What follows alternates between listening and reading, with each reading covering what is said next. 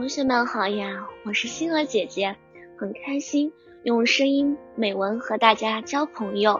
今天星儿姐姐将和大家分享的文章是成绩。经过几个月的艰苦奋斗，终于迎来了期末考试，迎来了公布成绩的那一天。曲伟伟总分二百三十七，第八名。我没有哭，我知道分数并不代表一切。可是我不知道这样的成绩怎么面对家长，一切都在我的意料之中。一进家门，正在厨房做饭的妈妈问：“考得怎么样？”那边急促的电话铃声也在响个不停。我不知道怎样回答。在路上，我想了 n 个谎话和借口，在这一刻早就忘得干干净净，只好呆呆地站着。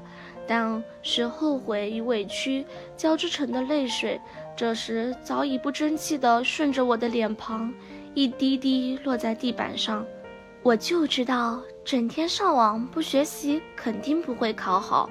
你真的该好好反省一下了。我忍耐着责骂声，并没有像往常那样与父母顶嘴。我知道，原本想好好放松、好好玩的暑假，现在根本就不属于我。一次考试成绩真的就那么重要？我承认，这次考试我发挥的不好。我也承认，我平时没有努力学习。可成绩就能代表一切吗？九次考第一名，就不允许一次发挥失常？也许在父母眼中，这些理由根本就不是理由。